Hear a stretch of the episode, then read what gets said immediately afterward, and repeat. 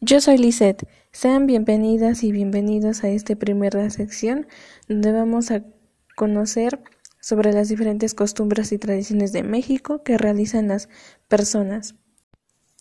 El 12 de diciembre se conmemora la aparición de la Virgen María a Juan Diego, un azteca convertido a la cristiandad, en diciembre de 1531 en el cerro de Tepeyac, hoy localizada al poniente de la Ciudad de México.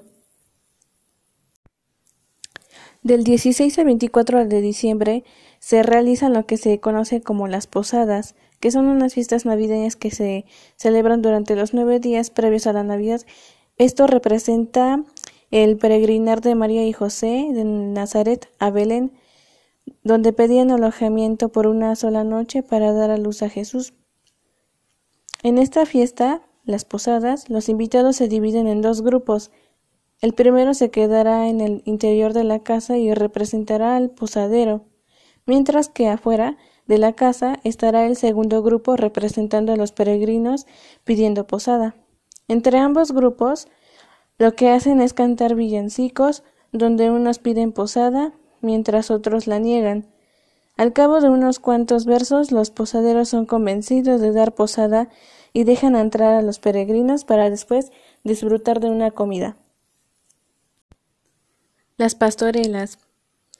Estas son una forma entretenida y divertida de celebrar los días antes de la Navidad en México, pues en estas obras lo que hacen es que remotan su origen a la época de la conquista, en donde se mezcla la forma de contar historias de los aztecas y los españoles, mientras el tema central es el natalicio del niño Jesús. Las piñatas es algo muy representativo de estas épocas. Estas pues son o se encuentran en las posadas el 24 de diciembre y muy rara vez el 31 de diciembre. Bueno, se conoce que esta, las piñatas fueron introducidas por los frailes españoles durante sus esfuerzos de evangelización, en los que la piñata, con una forma de estrella de siete picos, representa los siete pecados capitales, de esta forma, cuando los niños o cualquier persona pues rompe la piñata o le pega, es este, una representación simbólica de que vence al pecado y los dulces demuestran la recompensa por la voluntad, la virtud y la fe. Una tradición que es muy marcada en estas fechas son los nacimientos, pues se cree que esta es una costumbre familiar pues bueno, estos son los que representan la escena en el pesebre, donde nació Jesús cuando llegó aquí al mundo.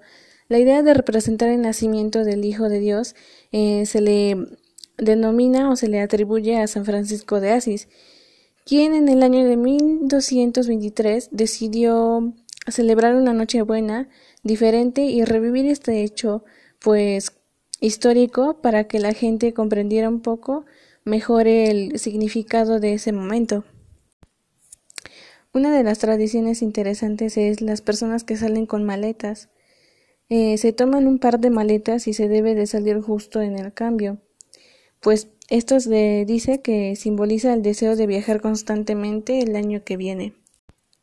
De igual manera, lo que practican algunas personas es barrer, pues se dice que se barre simbólicamente de adentro de la casa hacia la puerta que da al exterior, pues esto representa que es para alejar las malas vibras. Otra de las tradiciones o costumbres que se realizan antes de recibir el año nuevo es poner dinero en los zapatos. Antes de que se termine el año, ponen monedas o billetes dentro de los zapatos. Obviamente ponen el dinero sobre los o dentro de los zapatos que están ocupando, no de los que no van a ocupar. Esto se hace para atraer el bienestar económico, pues el año entrante. Ropa interior de colores. Pues esta costumbre se dice que si usas ropa amarilla, esto atraerá la buena suerte, sobre todo en el aspecto del dinero. Si la ropa interior es roja, dicen que esta pues atraerá el amor. Pues como última tradición, pero no menos importante, eh, están las 12 uvas. Esto se realiza el 31 de diciembre, cuando unos minutos antes de que vaya pues a acabar el año. Eh, con cada campanada al dar las 12 de la noche, obviamente, se come una uva. El punto es pedir un deseo por cada uva que comas, pues esta se dice que se cumplirá en el año que llegue. Como hemos escuchado, pues cada tradición tiene su punto de interés y en lo personal, pues a mí me parece que cada país, pues es representado e identificado por sus costumbres, comidas y más que nada por también pues cada centro histórico o cada monumento o construcción que lo identifica.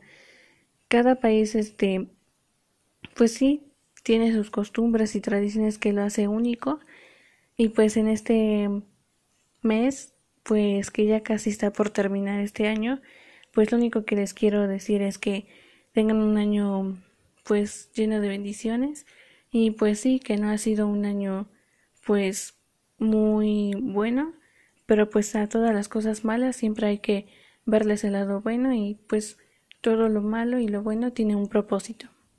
Que tengan un lindo día.